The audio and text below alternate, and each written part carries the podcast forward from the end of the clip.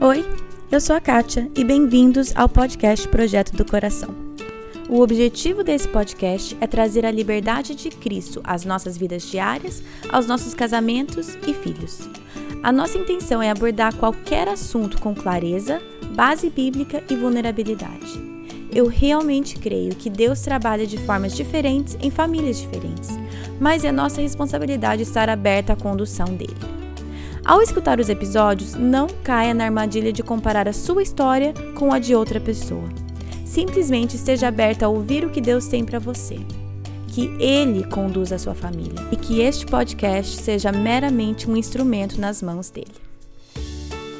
Esse é o episódio número 100 do podcast. E para celebrar, eu trouxe os meus pais, Jeffrey e Laura Edwards, que são favoritos de vocês. Eles vão falar sobre cinco formas diferentes que pessoas lidam com dinheiro e como podemos aprender a dialogar de forma saudável com o nosso cônjuge, que muitas vezes enxerga esse assunto polêmico de forma completamente diferente que a gente. Pensa no seu cônjuge e no jeito que o seu cônjuge lida com dinheiro, que às vezes te irrita. E pensa nesse versículo. Portanto, como povo escolhido de Deus, santo e amado. Agora, agora ouça só revistam-se de profunda compaixão, bondade, humildade, mansidão e paciência. E se a gente pensar só nesse versículo e só no que talvez nos irrita com o cônjuge, realmente ajuda a gente ter compaixão, ser mais compreensivo. Então, o jeito da minha esposa, do meu marido, não é errado, é só diferente.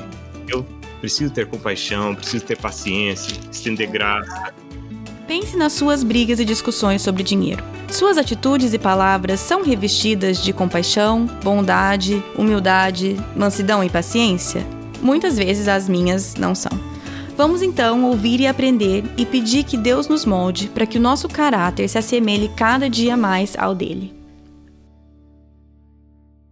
Bom, hoje, no episódio 100, meus pais estão de volta. Eles foram minha primeira entrevista, então eles são também a entrevista número 100. Tem uma outra deles também, não é só a segunda, é a terceira. Vou colocar no, no site certinho os links para os episódios deles. E na última, na última entrevista que eu fiz com eles, eles falaram sobre infidelidade emocional.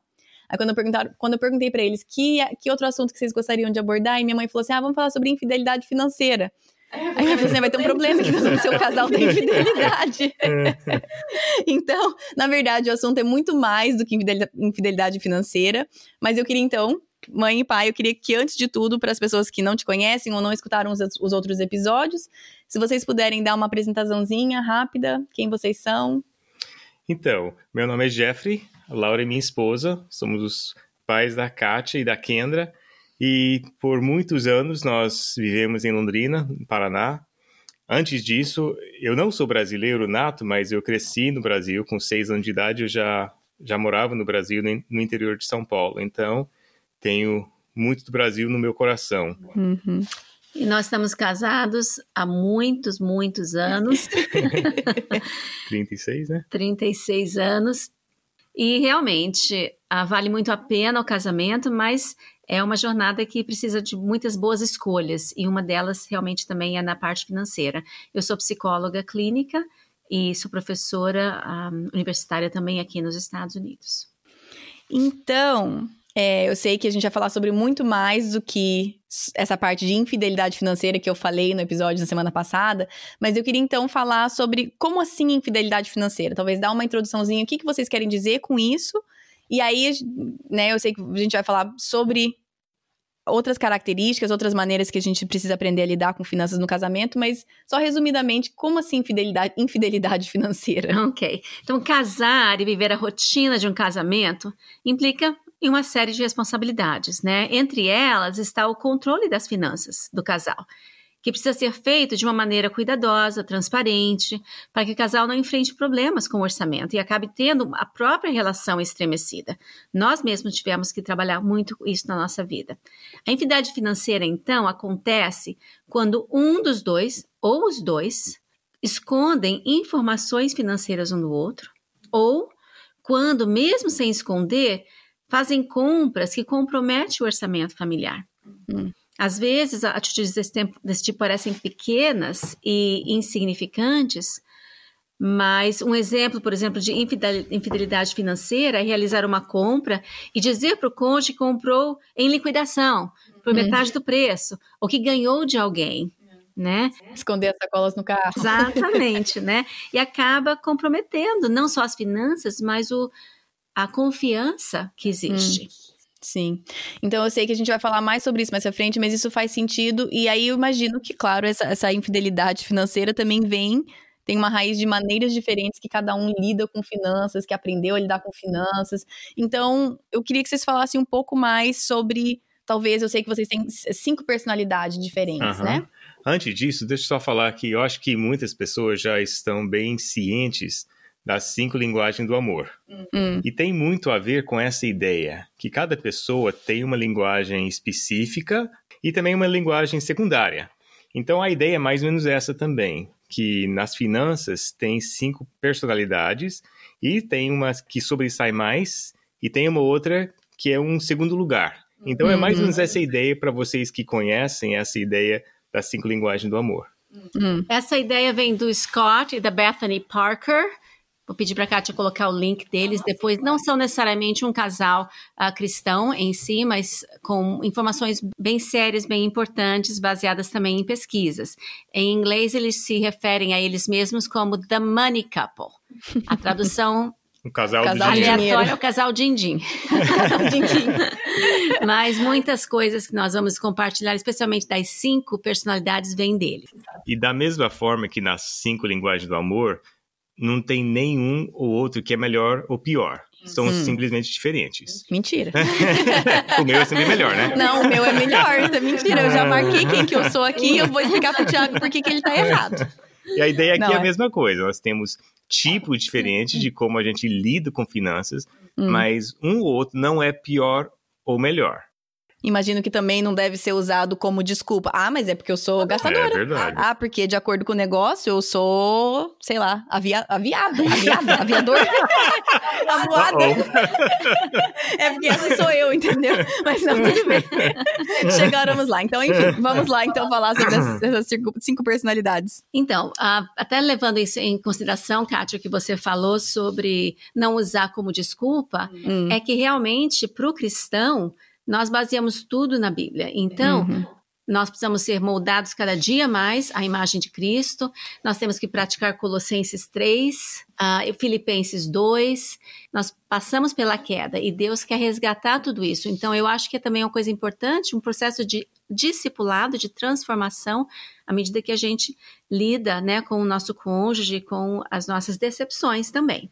Hum, e também sim. a ideia vai ser para eu, eu quero entender como é que é o, o meu jeito, uhum. né? E também qual é o jeito que a Laura entende essas coisas, para eu poder entender o ponto de vista dela. Uhum.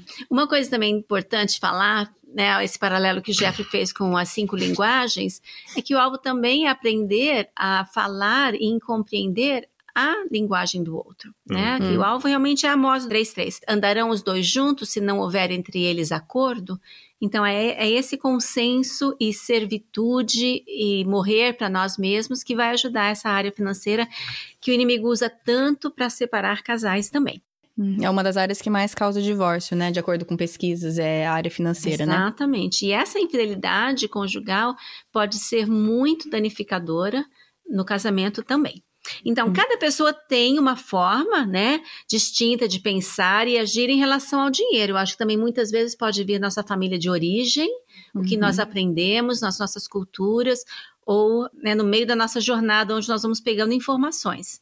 Mas, num relacionamento, essas distinções pode ser a diferença entre um acordo e uma discórdia, uhum. não é? Então, nós Sim. vamos começar com as cinco personalidades e uh, você pode entrar no site deles, se você souber inglês, talvez eles tenham em espanhol, não sei. Uhum. Pode fazer o teste, é um teste que você faz de graça. E nós usamos isso no, no nosso aconselhamento pré-conjugal uhum. também. Hum, legal, legal. Então, as cinco personalidades: o gastador, o poupador, o arriscador, o busca segurança e o voador. É, o meu tá aviador. Por isso que eu falei que eu sou avoada. Porque essa sou eu. então, o, como que você falou o outro? O voador. Voador. Então, agora é interessante que se vocês são opostos, um é o gastador e o outro é o poupador, pode ser o casamento tipo cabeças vão rolar. É. ah, ou pode ser uma vez que vocês aceitam a personalidade financeira um do outro e buscam entender do ponto de vista, acaba você acaba tendo uma visão 360 de uma situação e pode tomar uma, uma decisão muito mais sábia do que você só usasse o seu prisma. Né? Hum. Então, primeiro é o gastador, né? Na nossa lista. Isso. Então, o gastador vive o, momen o momento. O foco é no aqui e agora. Ele se diverte com a compra. Uhum. Ele pode ter menos dinheiro no futuro, mas ele está se divertindo muito no presente. Uhum, uhum. Feliz. Ele ama comprar as coisas para as outras pessoas. Pode ser uma pessoa bem generosa, essa pessoa. Ele pode ajudar. Aí eu pago a conta no restaurante, eu ajudo quem está precisando de uhum. ajuda. Não precisa ser necessariamente aquela pessoa que só gasta com ele mesmo. Não, não o prazer, não mas ser. o prazer da compra que é bom. Hum, e muitas Sim. vezes é no impulso. Uhum. É sem, sem pensar muito. Ah, se você é um gastador, você sabe que às vezes você não gasta com, com coisas práticas necessariamente. Mas. É, não, você é... não é prático. o chefe tá querendo ser bonzinho que você sabe que você ai, não é ai. é prático. Eu tenho um exemplo de ter um amigo nosso que pagou, eu não sei quanto, prefiro não saber, numa lâmpada para cozinha que troca de cor e intensidade de acordo com a música que tá tocando. E a esposa dele ficou horrorizada que ele gastou com aquilo, mas ele acha a coisa mais incrível. Qualquer pessoa que vai na casa dele, olha a minha luz. Nada prático, por exemplo, certo? Diverte. Nossa, demais. Uma coisa também do gastador é que poucas vezes eles fazem pesquisa de preço. Né? Se eles querem algo, eles compram. Muitas vezes não reparam na diferença entre o desejo e a necessidade. Afinal, todo mundo precisa de uma lâmpada dessa. ah, muitas vezes não existe muita reflexão sobre o que comprar, ou como comprar, onde comprar, quanto gastar. E não tem essa comunicação com o cônjuge, uma decisão. Uhum. Achou, olhou, gostou, comprou, pronto.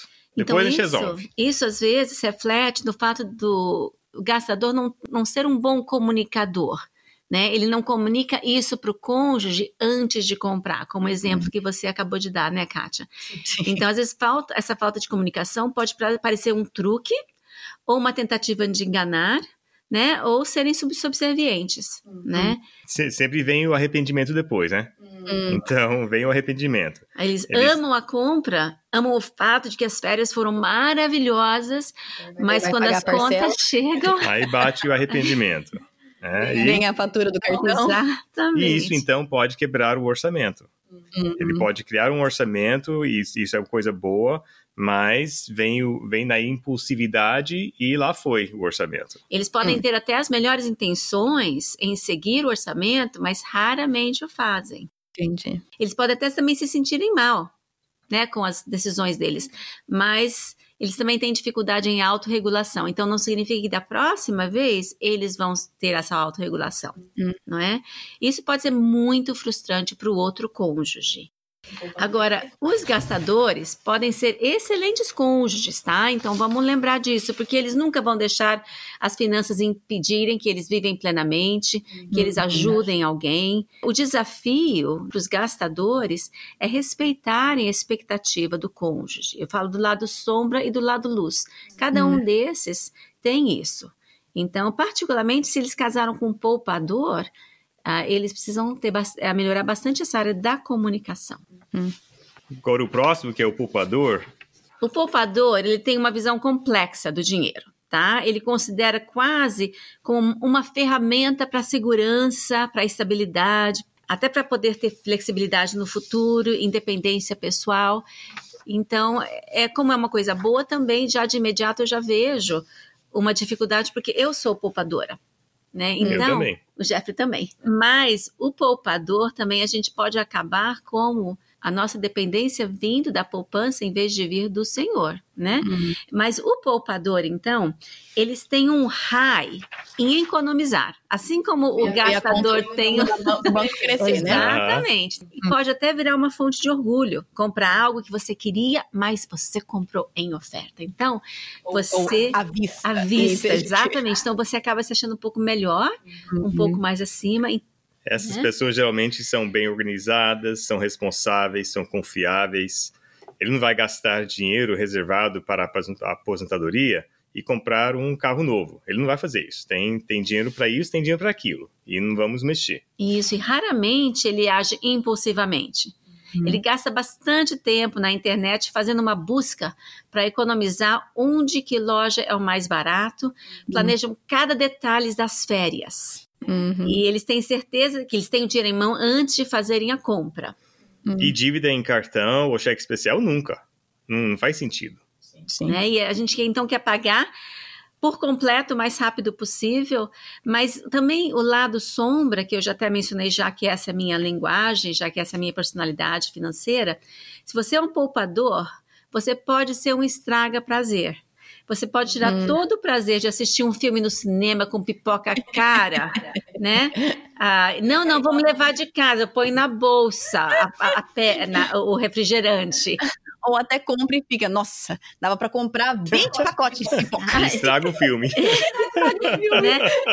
Vai comer toda a pipoca assim, porque eu paguei 15 reais nessa pipoca. Ou quando você sai de férias, eu lembro que uma viagem nossa, que era sempre algo que eu quis fazer, era ir para a Itália. E mais de 25 anos depois de casado, nós pudemos ir para a Itália, porque fomos visitar a Kátia e o Tiago lá na, na Espanha. na Espanha. E aí, então, era barato, né? Ir para a Itália. Nós fomos, mas como os dois temos a tendência a ser poupadores, nós sempre ouvimos que comida italiana é maravilhosa. Você sabe que nós comemos no botequim da esquina? Nenhuma refeição foi feita num restaurante italiano que vale a pena. Por quê? Porque a gente estava pensando, nossa, já gastamos tudo isso, dá para economizar aqui. Se a gente comprar uma mortadela ali perto do Vaticano e a gente faz o nosso próprio sanduíche. É. mortadela do lado do foi Vaticano. Fizemos, foi a melhor mortadela é. da vida. É verdade. Não é verdade? É. Mas estivemos de acordo. Exato. Isso é bom. Não, não conflito. Mas lá não. na frente... O poupador, ninguém se Um pouquinho de arrependimento agora, né? Mas... Então, esse lado sombra também faz parte. O foco hum. demais no alvo financeiro. Né?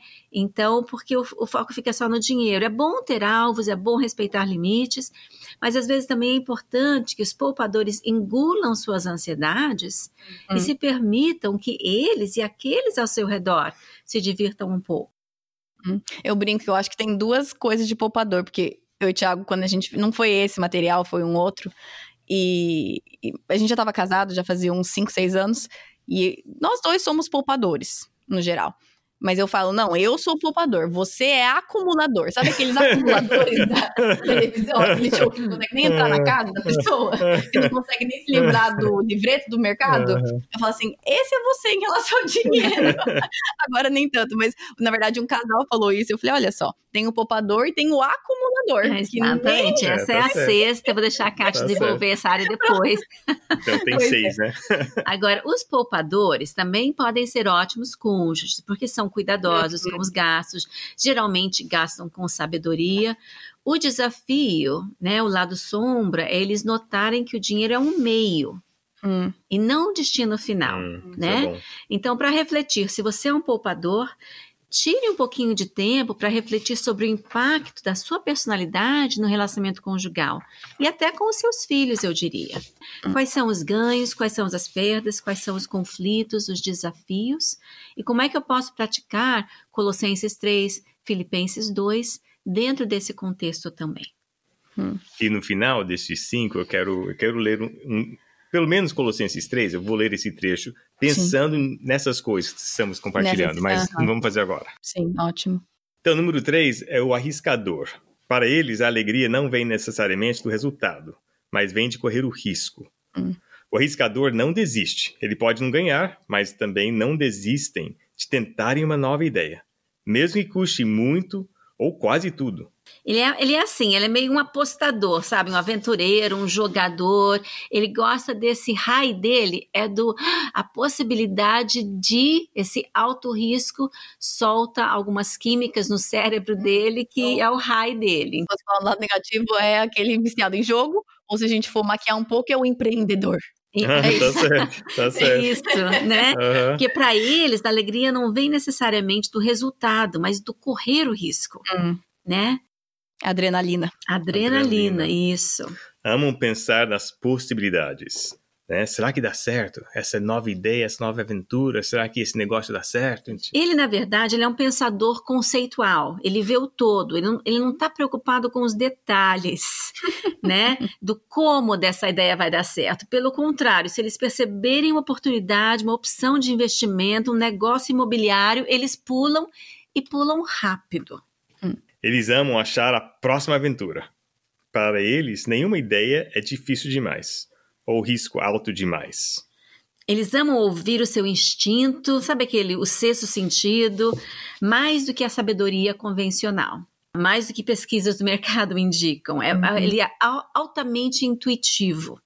E quando tem uma, uma opção de, de gastar dinheiro e fazer um bom negócio, já vai, porque ele, ele tá afim de, hum. de arriscar assim. Ele não tem medo de tomar decisões. Eu tenho medo de tomar decisões. Esse aqui não tem medo de tomar decisões, não perde tempo, porque isso vai ser muito bom e tem que ser agora. Então, de imediato, você já consegue ver alguns desafios, né? Um deles que eu achei interessante, que, não tinha pens... que eu não tinha pensado, mas que o casal trouxe à tona, é que essas pessoas muitas vezes são vulneráveis, são vulneráveis a trapaceiros. Hum, não cair é? na ladainha Cair na ladainha, porque uhum. vamos comprar essa fazenda no Mato Grosso, porque, uhum. ou essa a hidroponia. E, e, tem que ser hoje. E tem que ser hoje, que está acabando, gente. Já. Exatamente. Então, a, o raio da negociação é o desejo por mais dinheiro, e isso pode ser uma combinação meio tóxica. Então, uhum. esse tipo de perda pode ser difícil de lidar e o arriscador acaba tendo tentando esconder suas perdas do seu cônjuge, isso aí entra um pouquinho da infidelidade, uhum. né? Pode tentar compensar correndo ainda mais riscos, como uhum. você falou mais cedo, Kátia, sendo aquele... Ah, sim, aquele viciado no jogo. Não, mas peraí, deixa eu pegar um empréstimo que eu vou ganhar de volta aquilo, aí vai cavando um buraco maior. Ou transfere fundos de uma conta para uhum. outra, sabe? Ou pega com um amigo, até realmente apostando. Ah, né, em certas uhum. coisas para tentar recuperar o dinheiro perdido. Então você uhum. vê que é algo complicado.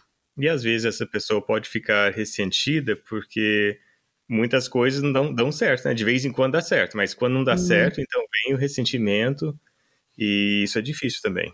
Uma coisa difícil, meio lado sombra para essa personalidade, é que eles são impacientes, ele tem uma tendência a ser impacientes, né? Hum. Então, eles perdem paciência. Então, por exemplo, aquele cônjuge que eles estão tentando explicar, explicar, explicar, e o cônjuge está meio arredio. Uhum. E eles falam, não, vamos, vamos, porque tem que ser assim agora, você nunca. Então, uhum. eles não gostam daqueles que hesitam ao seu redor e querem trazer um pouco mais de sabedoria à conversa. Também imagino que devem jogar a carta um pouco de, mas você não confia em mim? Ou alguma coisa assim, né? Hum, Exatamente. e às vezes acabam ficando um pouco insensíveis com as pessoas que não concordam com elas. Mas eu, eu, eu, diria que isso é verdade da maioria das, do, né, das claro, pessoas. Afinal, o meu é o certo, não tem ideia.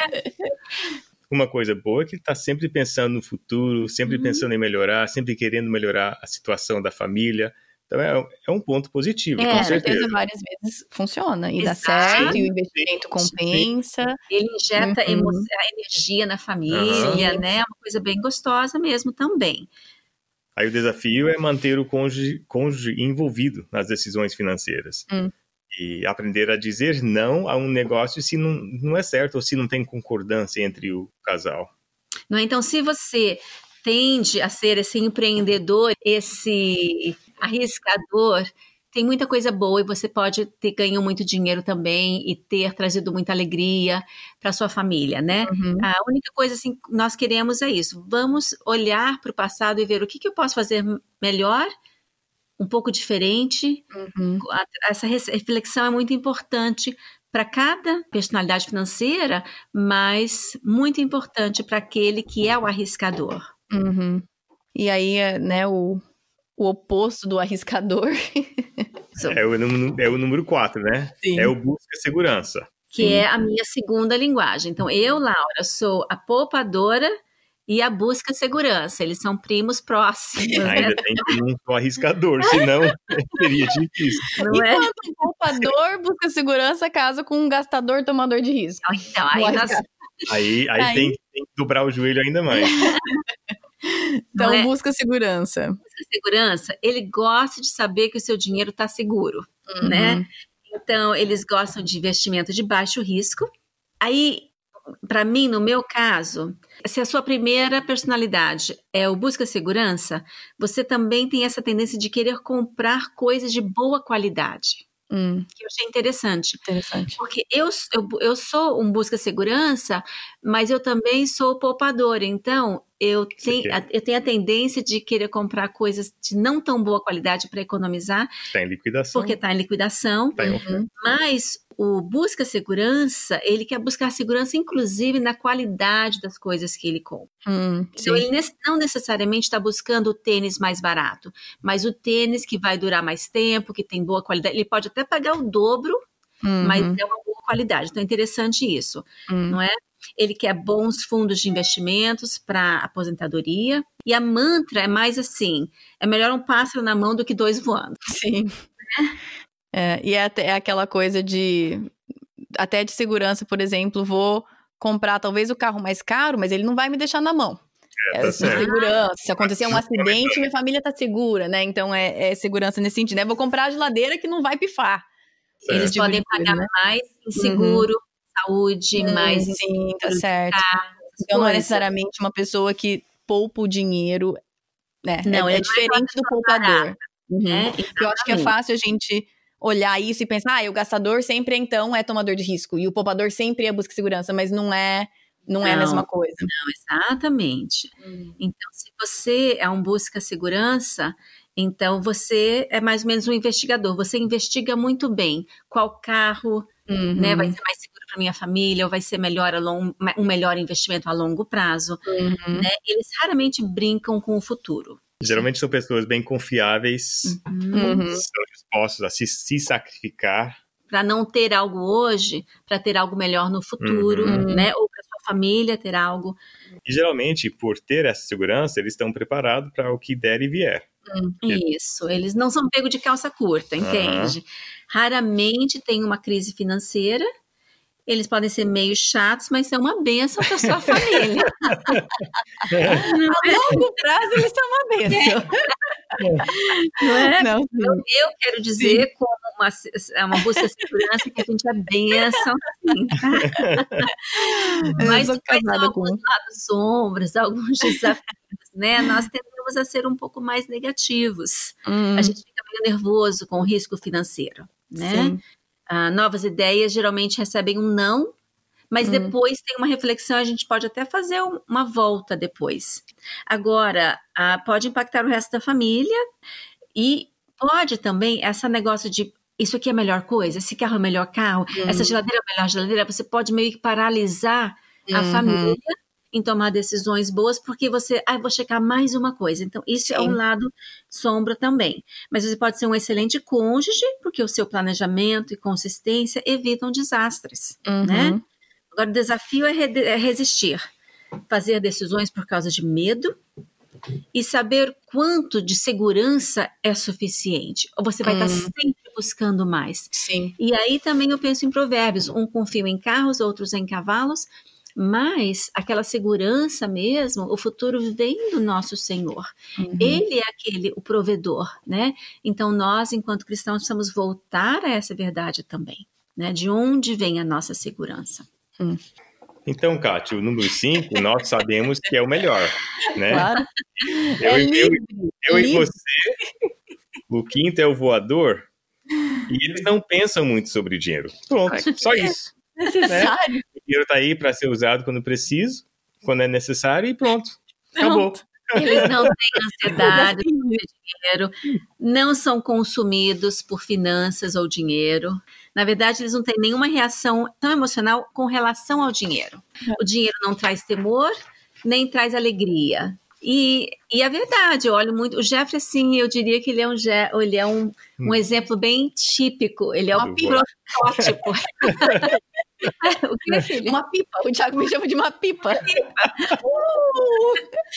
não é? Então, o que é uma coisa que eu vejo? Ele está basicamente satisfeito com a vida, Sim, né? Ele pode ser pobre, né? Ele pode ser pobre, pobre, pobre, de marré, marré, marré. Não tinha... ah, ele pode ser rico também. Não importa. Nós já fomos pobres, não somos ricos, mas, mas temos tudo que precisamos. Mas estava tão feliz no primeiro ano de casado como, e como satisfeito agora. quanto, E satisfeito. não aham. é? Eu também estava feliz. Sim, sim. Não é? E, e, mas eu fazia o orçamento, Uhum. não é? E a gente não tinha muito esse cuidado. né? Certo, Ser pobre e ter um certo. orçamento é melhor do que ser pobre e não ter orçamento. não é? Ser rico também com orçamento também é melhor do que ser rico sem orçamento. Ai, ai, ai. O voador foca nos relacionamentos. A conexão com pessoas é importante. Uhum. E a gente coloca os relacionamentos acima do dinheiro. Então, se a Laura quer X, então para mim, nós temos dinheiro para X? Temos. Então, vamos fazer pronto. Uhum. Então não tenho que, que pensar muito. Claro, se, se não podemos, não podemos. Pronto. Não vou fazer o que a gente não Afinal, você pode. é poupador, então você não vai se Exato. endividar. Sim. Sim. Mas o relacionamento é muito importante. Cara, ser voador e ser arriscador, aí você Aí precisa realmente uma- casar com alguém que é poupador, vai dar muito Ou problema. Ou psicólogo, ou, né? ou Certo. claro. Mas eles são felizes também, eles estão contentes com outra pessoa lidar com as finanças para eles. né? Amém. Não é? Amém. Você, você quer fazer a conta do banco? Pode fazer. Você quer fazer orçamento? Pode. Você quer cuidar do dinheiro? Pode, né? Então, pode ser muito bom para relacionamentos, especialmente se o outro cônjuge gosta de administrar finanças. Agora eu Uhum. vou falar aqui que isso causou dificuldade no nosso casamento, especialmente nos primeiros anos, porque a Laura esperava que eu fosse uma pessoa que ia zelar pelas contas, pelo dinheiro que nós vamos fazer e como fazer e, e essas Investimento. coisas. Investimento. Porque eu cresci numa família onde o meu pai, essa era a responsabilidade dele. E ele Uhum. era basicamente bom nisso, a não ser de vez em quando que ele era virava, virava meio voador e arriscador, mas o básico dele era Uhum. isso. Então, ele investia, ele né, comprava e vendia terrenos como investimento, e E- eu, eu e- não vi um outro modelo. Então, esse era o modelo que eu via e que eu esperava, né? Então, para ela esperar, para você esperar isso de mim, fui um zero à esquerda, porque fiz nada disso. Foi uma decepção, Decepção, mas eu foi. achava Uhum. que, né, ele ia mudar, não é? Ele é um voador hoje, mas ele será um Empreendedor amanhã. Depois de Não é? 30 quase 37 anos até agora não, deu certo, né? Então, vamos falar um pouco sobre isso, Amanhã, amanhã, amanhã sempre pode é? Então, é interessante porque esse casal, o Jeffrey estava estudando um outro área desse casal ah, que Scott e explicam, Bethany. o Scott e a Bethany, que eles falam que a pessoa, essa, essa personalidade não vai mudar. Entende? Uhum. E eu sempre esperava que ah, fosse mudar. Então, o que, que era mais ou menos uma, uma dinâmica no nosso casamento? A gente tinha um certo dinheiro na poupança, a poupança não estava rendendo muito, mas aquele terreno, se gente, e se a gente comprasse um terreno para uma chácara? Então, ele, o voador dele ia embora e ele voltava, então, com o busca segurança. Então, eu sentia que ele não vai fazer investimento. Ele não está pensando necessariamente nessa área no futuro. Então, eu vou pensar. E aí, quando eu trazia ideias, então eu sentia que ele jogava água, fria, né? Na minha ideia. Por quê? Porque ele era o busca segurança e ele não pensava muito nisso. Então, não é melhor deixar para como é que tá, para ver como é que fica? Então, nós tivemos que encontrar uma dança conjugal que le- levasse em conta o, o busca segurança dele, que trazia perguntas boas. Eu tinha que aceitar essas perguntas boas não como uma ameaça, Uma afronta. afronta. Uhum.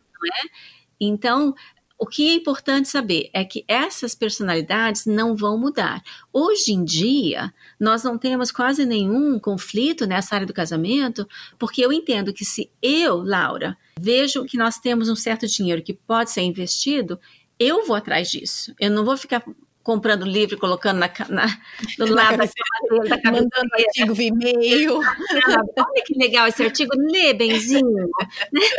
A gente, então, Aham. se você acha que o cônjuge lê, não, o cônjuge nunca vai ler o livro, vai ficar lá pegando pó, você vai ficar irritada, querida, então não faça isso, amado, não faça isso. Você pode falar, e é o que eu faço hoje em dia é, né, olha, eu vejo que a gente tem esse dinheiro aqui, eu vi que recentemente isso aqui também está trazendo finanças, isso aqui é um bom investimento. Vamos mudar dessa conta para cá, para esse fundo de investimento aqui? Eu pergunto a opinião dele, ele traz, a gente conversa, a gente ouve. E de- deixa eu dar o testemunho pessoal aqui, que na nossa vida, nós já tivemos algumas compras, talvez duas ou três vezes, compra, de, compra e venda de apartamentos. Uhum. E realmente foi a Laura que iniciou essa conversa, porque ela que teve mais interesse. Uhum. E claro que uma vez que nós com, começávamos a conversar sobre aquilo e trabalhar juntos, era uma coisa que fizemos juntos. Sim, sim. Mas eu acho que quase sempre uhum. começou com você. Uhum, e então, e, e, foi uma bênção tremenda na nossa vida. Uhum. Mas todas essas coisas começaram com ela e depois começamos a caminhar juntos com essas ideias. Isso. Então, trabalhando juntos com as suas diferenças de como ver as finanças, pode ser uma benção muito uhum. rica na, na, vida do casal. A gente só tem uhum. que ter entendimento e paciência, entender Isso. a ponto de vista do outro. Sim. Ah, e uma coisa muito bacana do voador também é que a maioria dos voadores eles vivem exatamente do jeito que queriam, entende? Existe um contentamento. Ele não estou falando que é sempre assim, sem, né? Todos nós sempre tem esse lado, né? Mas é algo que, uhum. que me ajudou muito. Para falar a verdade, essas personalidades, se você fizer uma busca na internet, você vai ver três personalidades, quatro maneiras de lidar, seis não sei o quê, né? Então, encontrem algo que ajude o casamento de vocês. Esse aqui é apenas um modelo que funcionou para nós, mas entender que o Jeffrey tem essa personalidade de voador me ajudou muito mais a aceitar e a entender como algo que Deus criou. E para falar bem a verdade, hoje em dia o Jeffrey já fez algumas mudanças que ele escolheu fazer para nos ajudar, uhum. não é? Especificamente porque eu acho que é importante para você. Então. Uhum.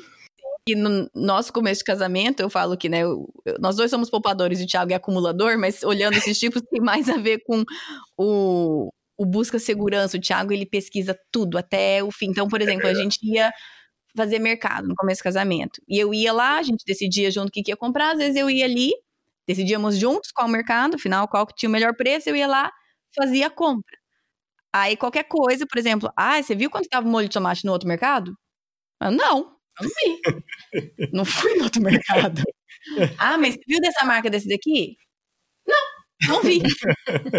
ah, mas você viu se se comprasse um pacote maior não compensava que comprar dois do menor? Não, eu não vi. E era a nossa briga, tipo, e ele, por exemplo, como, na, né, no jeito dele processar, como que uma pessoa não olha esses detalhes? É óbvio que você deveria olhar esses detalhes. E eu pensando, a gente não combinou que precisava de molho de tomate? Tá aqui o molho de tomate. E é por isso que até hoje a gente vai na casa do Thiago e da Kátia é. e tem um Nossa. balde lá de margarina na geladeira deles. Eu vou ter que tirar uma foto. Não é uma margarina tamanho normal, não é nem uma margarina tamanho de uma família com três meninos. É uma margarina do tamanho para alimentar o condomínio, entendeu? Mas tá lá na minha geladeira, eu não brigo mais. Tá lá. Compensa compensa financeiramente. Mas sim. E aí, vocês. Eu, eu sei que você queria falar, então eu sei que, da mesma forma que vocês já falaram, que essas cinco personalidades são. É uma ferramenta, não é que você é um ou outro. É uma ferramenta, existem outras ferramentas. Não é para colocar ninguém numa caixinha, também não é para dar desculpas para outras pessoas, não é para servir de acusador, ah, tá vendo? Porque você é assim, mas também não, pra, também não é para servir de, olha, mas eu que sou assim, né, para desculpa, mas também tem todo o lance de qualquer uma dessas ferramentas, de personalidade, linguagem de amor, de temperamento, seja o que for, a ideia é também, como cristãos, como vocês falaram, que é colocar essa sua personalidade, essa sua tendência, seja o que for, embaixo do senhorio de Jesus Cristo e como que ele pode transformar isso. Então, eu queria que vocês então, comentassem um pouco disso, que essa é uma ferramenta ótima. Às vezes ajuda, dá uma, uma base para uma conversa, ilumina alguma coisa, mas e, e colocando isso, então, debaixo da autoridade da Bíblia? Então, Kátia, deixa eu só ler um versículo só, uhum. que é um versículo que todo mundo vai conhecer, vai lembrar, Colossenses 3,12, mas pensa no seu cônjuge e no jeito que o seu cônjuge lida com o dinheiro. Uhum. E o que, que, às vezes te irrita. Uhum. E pensa nesse versículo. Portanto, como povo escolhido de Deus, santo e amado. Agora, agora ouça só. Revistam-se de profunda compaixão, bondade, humildade, mansidão e paciência. E se a gente pensar só nesse versículo, uhum. e só no que talvez nos irrita com o cônjuge, nessas coisas, realmente ajuda a gente ter compaixão, ser mais compreensivo. Então, o jeito da minha esposa, do meu marido, não é errado, é só diferente. Uhum. Eu preciso ter compaixão, preciso ter paciência, estender graça.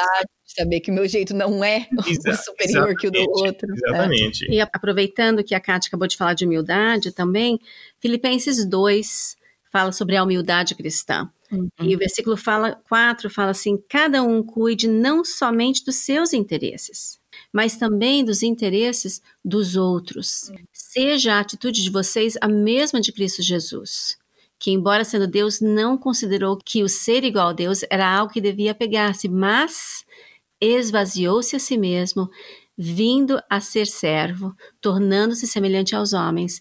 E esse, esse é o chamado de Paulo nas nossas vidas, que nós façamos essa Uhum. mesma coisa. Então, isso é exatamente a base para essa ferramenta ser usada como algo que traz paz, Uhum, não que explica certas coisas, né? uhum. Sim, não que cause divisão. Isso. Ah, então você é isso, eu sou aquilo, então aqui está a linha, né? E, Exatamente. sim, e aí é o que faz, por exemplo, eu agora, quando eu vou no mercado, eu olho. Porque é importante pra mim? Não, porque eu não me importa pra mim quanto que tá um, quanto tá o outro, mas é o que você falou, né? Então não são os meus interesses, é olhar, ok. Uhum. É o princípio da honra, É. que no nosso casamento é um dos valores que nós temos como prioridade, honrar uns aos outros, Uhum. não é? E é isso que você está fazendo, Kátia. Quando você faz isso no supermercado, você está honrando o seu marido. Quando o Jeffrey faz o imposto de renda para gente. Ah, então, isso é o princípio da honra, honrar-vos uns aos outros.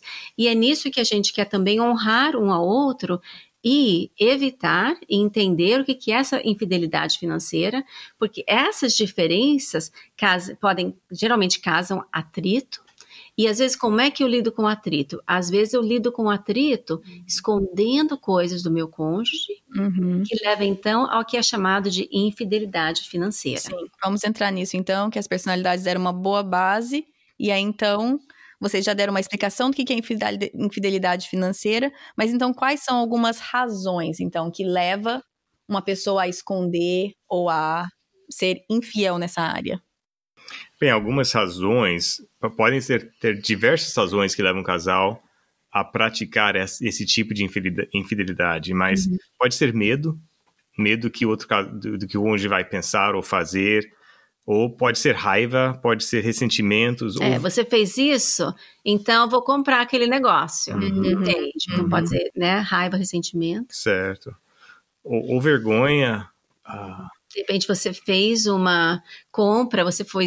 Até de repente vamos pensar num, no poupador, tá? Uhum. Que o poupador geralmente não faz nada impulsivamente, mas não significa que ele nunca faz. Uhum. Então, de repente, ele quer sempre poupador, mas ele, ah, né, no meu caso, por exemplo, de repente eu, eu vi uma bolsa que de repente custava 10 vezes mais do que eu pensaria em comprar numa bolsa, mas porque eu estava com uma amiga ou porque eu, alguma necessidade né, emocional que eu não estava alerta, eu faço uma besteira e compro aquela bolsa E estoura o orçamento do casal.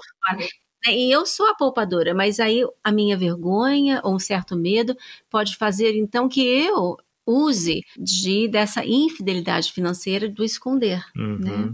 Então pode ser medo, raiva, vergonha, ressentimento, né? Uhum. Então você fez isso, agora eu vou fazer isso, toma, um toma lá da cá, Sim, né? sim, revanche às vezes, né?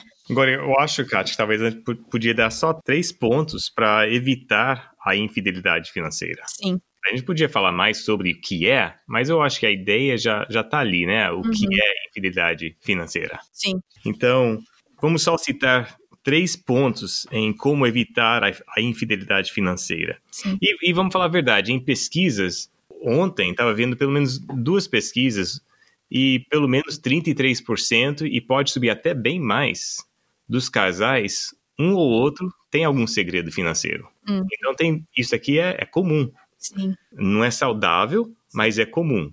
Então como evitar? Em primeiro lugar, tenha o compromisso de compartilhar toda a informação. Uhum. 100% de transparência em relação às finanças. Sim. É primordial. A gente tem que começar por aí. Então posso falar uma coisa? Tem uma coisa que a gente chama de, não, vamos fazer um combinado, né? Uhum, Os combinados da vida. combinados. Então, esse aqui é importante ter um combinado financeiro. Uhum. que eu igualo a amostra 33. Andarão os dois juntos se não houver entre eles acordo? Então, é uma visão global, um planejamento de redução de dívidas, por exemplo, ou de aumentar o dinheiro da aposentadoria, ou ah, de seguros ou impostos. Então, nós combinamos no global. Esse é um combinado financeiro. Uhum. Agora, tem uma outra que a gente chama de relacionamento financeiro, que é aquele que muda diariamente. Entende? Uhum. Então, o que você está falando, Jeffrey, eu acho que ajuda a ter esse combinado financeiro, que é o, o global, que a gente concorda, que está acima de qualquer Tem personalidade. tipo um plano geral Isso. do nosso dinheiro. Esses são as nossas prioridades, esse é o nosso foco, assim, Vamos você quer terminar dizer. de pagar aquele cartão, por Isso. exemplo, Aham, aquelas férias uhum. que a gente fez. Então, os dois estão em acordo com isso. Como é Uhum. que vai ser no dia a dia? Uhum. É outra história Sim. e é- isso é revisto Uhum, diariamente. uhum. Então, por exemplo, eu vou gastar aquele dinheiro no café do Starbucks ou eu vou ali no quiosque do cafezinho? Uhum. Isso são coisas mais diárias. Então, geralmente a gente vai no quiosque, mas hoje vamos fazer um Starbucks, né? Uhum. Ou vou comprar um tênis escolar no, no ponta de estoque, ali naquele. Eu vou lá no brechó ou eu vou no shopping Guatemi, em São Paulo, né? Vou comprar no Brás ou eu vou. Então, tem essas diferenças diárias e tem o combinado global. Muitas vezes talvez o casal pode estar de acordo com o global, ah, mas a gente tá economizando pra viagem, estamos. Só que um cônjuge vai lá e compra o café do Starbucks e o outro vai e compra e assim, ah, mas a gente não tá economizando? Ah, estamos, mas, né, então é o que você falou, o macro e o micro. Exatamente. Então, os dois têm que estar sempre andando Uhum. juntos. Um- Uma pergunta que a gente ouve muito é sobre conta conjunta Ah, ou sim. contas separadas. Uhum. Então, a pergunta certa não é essa. A Uhum. pergunta certa não é essa. A pergunta certa é: vocês estão sendo bem transparentes com tudo que vocês dois têm? Sim. Então, eu sempre acho que conta conjunta é melhor porque já está tudo ali exposto. Mas não é a questão principal. Não, sim, porque é possível que uma pessoa tenha uma conta, tenha tudo a conta Claro. conjunta e depois abre um cartão de crédito sozinho, assim, né? Não é, é o que você falou, tá não é a pergunta tá certa. A pergunta certa é E às vezes um casal tem, tem um negócio aqui, tem a casa aqui, tem outra coisa aqui, e, e ajuda a facilitar tendo várias contas. Sim, então a ideia principal é 100% de transparência entre o casal em Uhum. relação às coisas financeiras. E- Então, a questão mais importante não é conta ju- conjunta, junto ou separada, quem vai pagar o quê, Uhum. não é? Ah, porque tudo tem que ser encarado e administrado com concordância. Essa concordância que é o importante. sim. Se o casamento é sempre e deve ser, né, essa união de vidas, de coração, a dimensão financeira não pode escapar essa regra também. Hum. Então, é um pouco mais fácil se você tiver contas conjuntas, porque Uhum. é mais transparente, e também sempre cuidar, às vezes, da tentação, porque se você tem uma conta ah, separada, às vezes há uma chance maior de conduzir suas despesas e ter as suas escolhas e Uhum. decisões individuais, né? Mas se você trouxer sempre de volta, não há esse perigo. Então, Uhum. né? É, é só a questão, porque é o que você falou, às vezes com conta separada é mais fácil cair na mentalidade de meu dinheiro, seu dinheiro, Uhum. né? Então, não, não que vá, muitas às vezes o casal tem conta conjunta e mesmo assim a mentalidade tá errada, de... Ou às vezes tem conta, sim, ou às vezes tem conta separada, mas os dois são bem cientes e tem transparência, então é. A pergunta não é necessariamente qual precisa fazer, é, é, é mais embaixo. Se você tem a conta conjunta que não existe verdade. infidelidade. Exatamente, exatamente. Então, o primeiro ponto seria tem o compromisso de compartilhar toda a informação. Uhum, transparência, né? O segundo ponto que esse, que esse casal faz é dê para o gastador, ou a gastadora, ou o voador, o arriscador, uma quantia para gastar sem recriminação. Hum. Eles precisam de um outlet, de um. É, de uma... Poder ser o que eles foram, né? Tem que exercer a. a- uma certa liberdade dentro de liberdade. né? Então- Então, assim, talvez isso é 20 reais, talvez é mais cada... Isso vai depender da sua poupança, da, da- sua poupança, não, do seu orçamento. Aham. Isso é tratar com respeito à individualidade, isso é fundamental, né, para o sucesso. Então, na hora de definir o planejamento financeiro do casal, leva isso em essas necessidades em consideração, Uhum. né, adaptando então a realidade. Né? Exatamente. Então, como você falou, Kátia, mesmo se for 20 reais por semana, Uhum. duzentão por mês, que não tem essa. Né, não tem que prestar contas assim Sim. na- nos mínimos detalhes por causa É, um exemplo é que eu. É que agora os meninos não estão mais em aula, né, com o lance da pandemia, mas eu sempre gostava de comprar café e levar para as professoras. era uma coisa que eu achava legal, gostava de fazer isso, um mimo para as professoras. E o Thiago sabe que isso é importante para mim, de poder fazer a coisa pelas pessoas, levar um café para uma amiga e tal. E ele falou assim: "Ah, quanto que você quer por mês pra gente colocar no orçamento para você poder comprar um café, mandar para amiga, levar para professora, fazer não sei o quê". E aí a gente estabeleceu e ele ficou numa boa, tipo, OK, então tá, tá aqui seu orçamento para comprar para café para todo mundo que você quiser. Mas aí tem esse orçamento. E aí ele, em vez de ficar, tipo, lá vai ela no Starbucks comprar para todo mundo de novo, ele já, já ficou pré-estabelecido. Então era uma coisa assim, tipo, ok. Eu ah, acho que isso certíssimo. é a prática de Colossenses 3, de Filipenses 2, de Amós uhum. 3, é um exemplo perfeito disso. Sim. E de honrar um ao outro, né? Sim. E o terceiro ponto? É não faça a honestidade do seu cônjuge doer demais. Hum, explica então, isso pisei na bola. Uhum. Tem que confessar alguma coisa. Eu venho para Laura e eu confesso, olha, eu sei que eu não faço isso, mas eu fiz. E eu gastei trezentão comprando tênis. Nunca fiz isso na vida, mas eu fiz. Então não faça essa honestidade que o Jeff castigue a honestidade. Não castigue a honestidade dele. Não mande ele para a casinha do cachorro, né?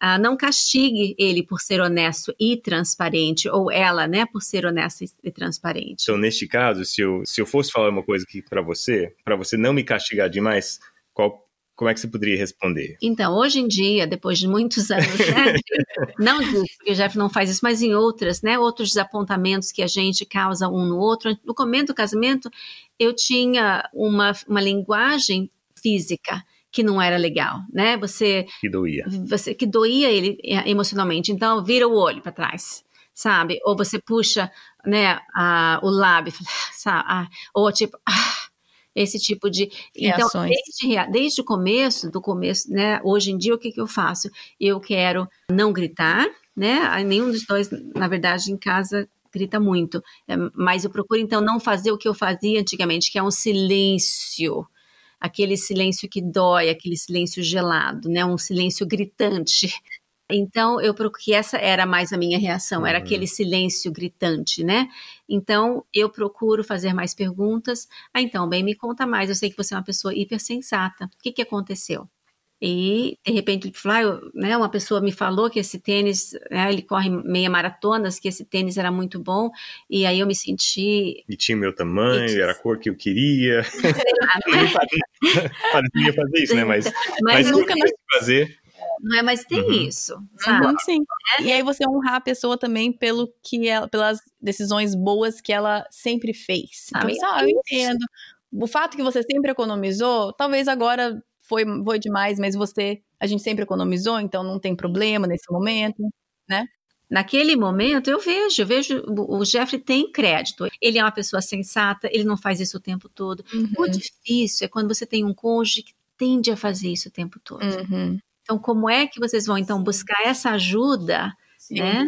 É, e aí, então, talvez, só para encerrar esse ponto, né, o lance de não castigar a honestidade de outra pessoa, é que talvez a gente, talvez vocês estão começando a entrar num, numa forma de relacionamento diferente, começando a mudar, e aí alguém vem com uma transparência que antes esconderia, uhum. e aí muitas vezes você reage com a emoção, com a raiva, como que você fez isso, onde já se viu, e aquela pessoa vai falar assim, Dani, da próxima vez eu não conto, é. né, então o, o importante é quando você está começando com uma nova maneira de lidar e criando novos scripts, novos padrões ali, é que você não castigue, né? Isso. Qual é o seu alvo final? É machucar o seu cônjuge, hum. é marcar pontos, né? Tá 2 a 0 ou é os dois andarem juntos, Sim. né? E terem esse consenso uhum. e honrarem um ao outro uhum. e ter receber graça, né? E, Kátia, deixa eu só falar uma coisa. Se eu vou trazer alguma coisa, eu, eu pisei na eu pisei na bola. Uhum. Eu vou confessar com a Laura. Então eu também tenho que lembrar que eu vou confessar alguma coisa, vai ser difícil para ela ouvir. Uhum. Então eu tenho que me colocar na posição que tudo bem. Ela vai ficar chateada. Não tem como ela não ficar chateada. Então eu, eu vou esperar dela realmente essa reação, porque não tem como não ficar chateada. Claro. Então eu tenho que esperar que ela vai ficar chateada, eu tenho que ter, ter paciência com isso, uhum, tenho sim. que deixar o tempo é o reconhecer o seu erro, né? Não é ah, mas eu tô falando qual que é o então, problema, eu né? vou me sentir melhor porque eu confessei, mas não é que aí tudo vai estar tá bem. Uhum, não, sim. é um processo. Então eu tenho que entrar nessa conversa de confissão uhum. me tocando com isso. Claro. Isso é legal, porque você, para você, isso não é algo novo. Para o seu cônjuge, é uma informação que não Nova. tinha tido antes, uhum. e ele ou ela vai precisar tempo para administrar, assimilar, de repente vai ficar um pouco silencioso, mas depois vai fazer essa movimentação de volta. Mas certo, que, eu achei certo. legal você trazer isso, Jeffrey, porque sim. às vezes a gente acha, não, mas eu confessei, você não devia estar tá bem. Uhum. Sim, sim. É? É, porque que vem o coração também, né? Porque o seu coração realmente está arrependido e reconhecendo o erro, precisa ter esse espaço para outra pessoa também. Volta aquele ponto principal. Nós estamos no mesmo time. Uhum, nós queremos sim. ganhar juntos. Uhum, então, nós vamos fazer tudo para fazer isso em conjunto. Então, obrigado, querida, por trazer isso à tona. Agradeço de verdade. Como, como que eu posso ajudar? Como que nós uhum. vamos ir para frente? Né? Então, quando casamos, essas personalidades fazem parte do complexo relacionamento conjugal, né? Então, uhum. se somos parecidos em termos de personalidades financeiras, é mais fácil, de uma certa forma. Se somos muito diferentes, é preciso muita comunicação, uhum. muita uhum. paciência, conversar, graça e também ter uma mente e um coração aberto para aprendermos com o lado luz de cada uhum. personalidade e mãos abertas para aprendermos também que cada um tem o seu lado sombra. Uhum, até, sim.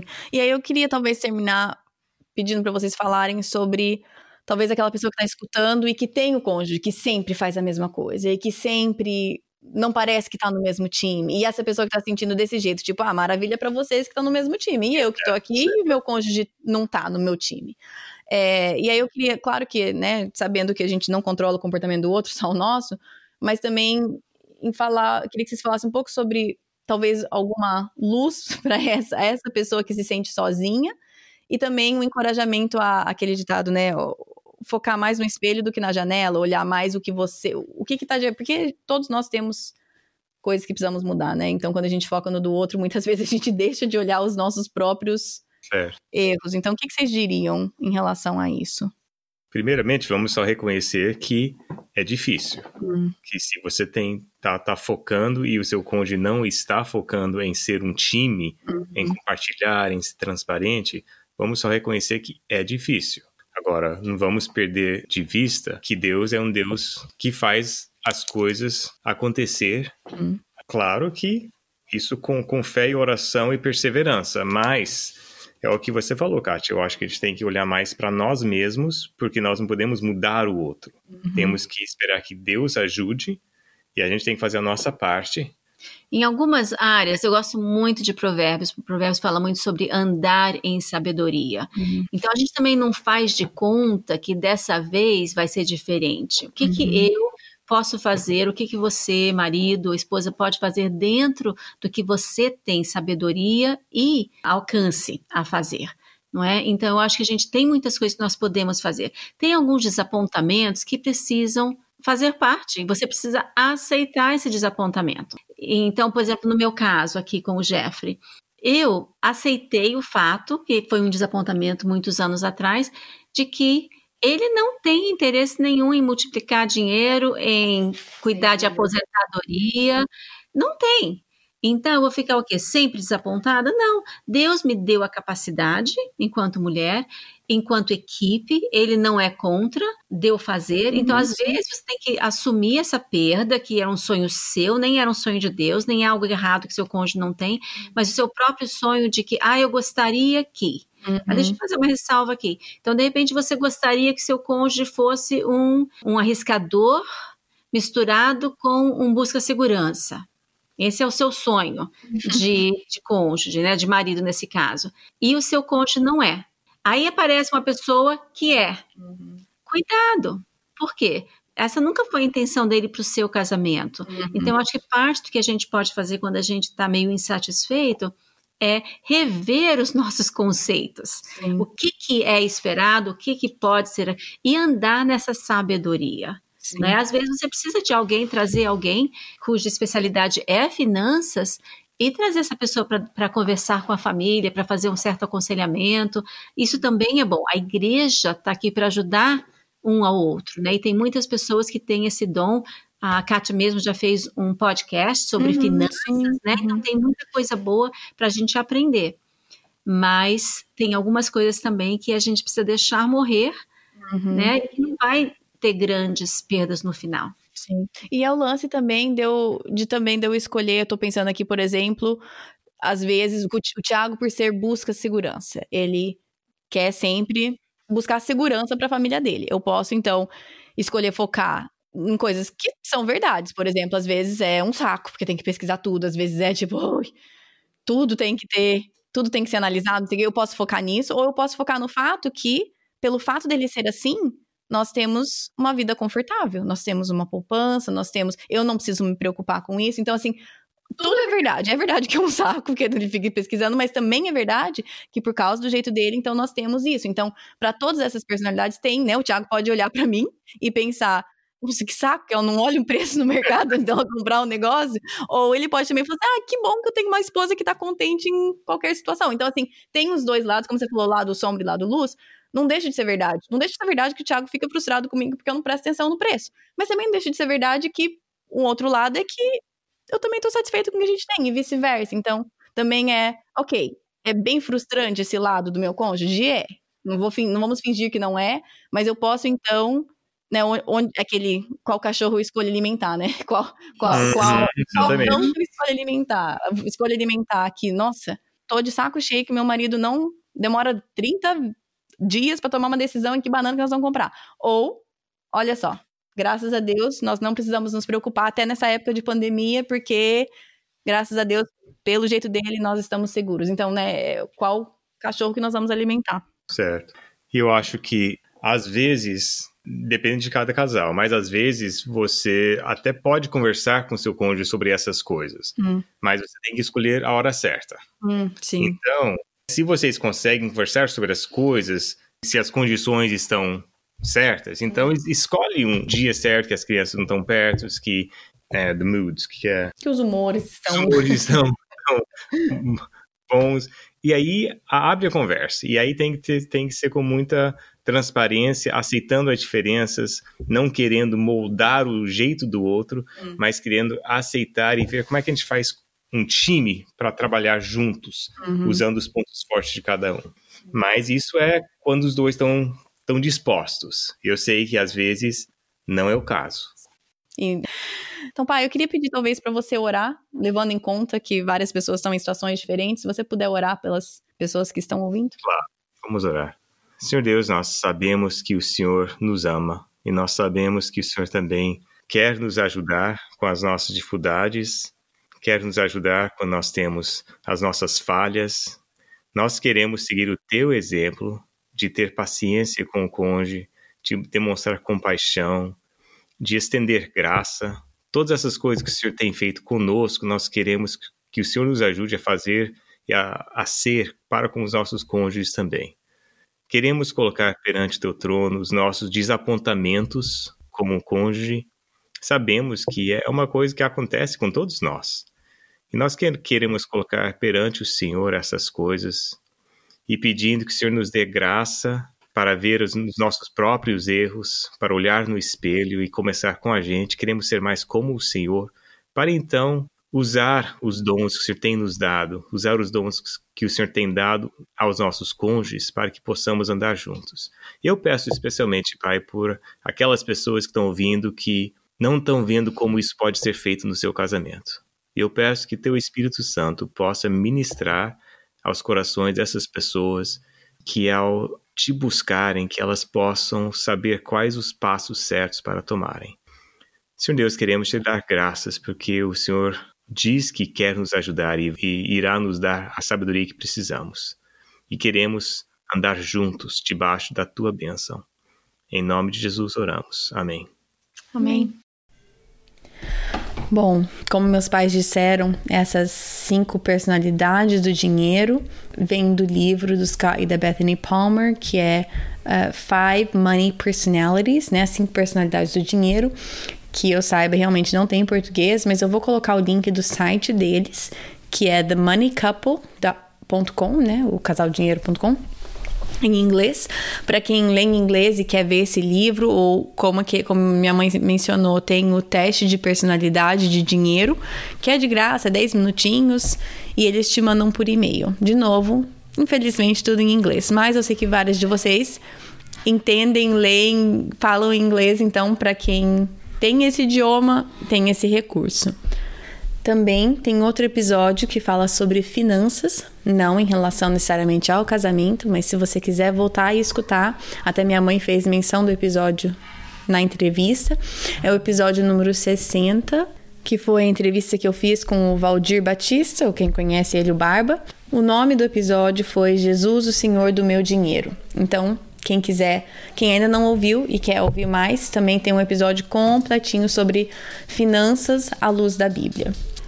E eu sei que meus pais falaram isso bastante, eu também toquei nisso no episódio, mas vale a pena repetir que essas cinco personalidades do dinheiro, do mesmo jeito que várias outras ferramentas, como as cinco linguagens do amor, que meu pai também citou, é, vários desses que eu vejo de personalidade, temperamentos, enneagrama, todas essas coisas são ferramentas que podem nos ajudar, mas facilmente elas são distorcidas em fontes de explicar e justificar o meu comportamento, maneiras de atacar o outro. E é claro que o pior de tudo é quando nós usamos essas ferramentas como uma maneira de até desistir ou deixar de buscar a mudança que Deus pode trazer no nosso coração. Então, use isso, por favor, com cautela, com muita sabedoria, que isso realmente possa enriquecer as conversas de vocês, porque realmente a ferramenta é para ser usada, a ferramenta facilita o trabalho, então use como uma ferramenta e isso realmente pode trazer crescimento. Só use com cautela e sempre, como meus pais disseram, embaixo da autoridade da Bíblia. Bom, semana que vem nós continuamos com o, a série O Caminho do Discipulado. Continuamos falando sobre comunidade espiritual. E o episódio da semana que vem é falando sobre o discipulado em família, neste assunto de comunidade espiritual. Ser igreja em família. O que, que isso quer dizer? Ensinar os nossos filhos a importância da comunidade espiritual, de servir, tudo mais. Isso semana que vem. Para vocês que sempre me mandam fotos, me marcam no que vocês fazem enquanto vocês escutam. Eu já falei várias vezes, eu adoro receber tudo que vocês me mandam e como vocês. e ver o que, que vocês fazem, ver um pedacinho da vida de vocês. A Daisy Rocha me mandou uma foto dela organizando a casa e ouvindo podcast. E é uma coisa que eu precisaria estar fazendo, organizando a casa. Eu vejo vocês sendo tão produtivas na quarentena e no momento, a minha produção está resumida em fazer os meus filhos não perderem o ano escolar. Então, essa é a produtividade única que está acontecendo aqui em casa. Vamos ver se vai dar certo. Mas, enfim, gostaria de ser mais produtiva, organizei. Mentira, tô falando, organizei um armário aqui.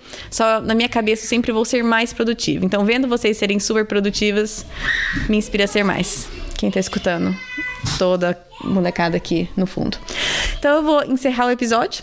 É, acho que é isso. Se você quiser todos os recursos que meus pais mencionaram, o link do livro, o link desse site vão estar no post, no site, que é projetodocoração.com.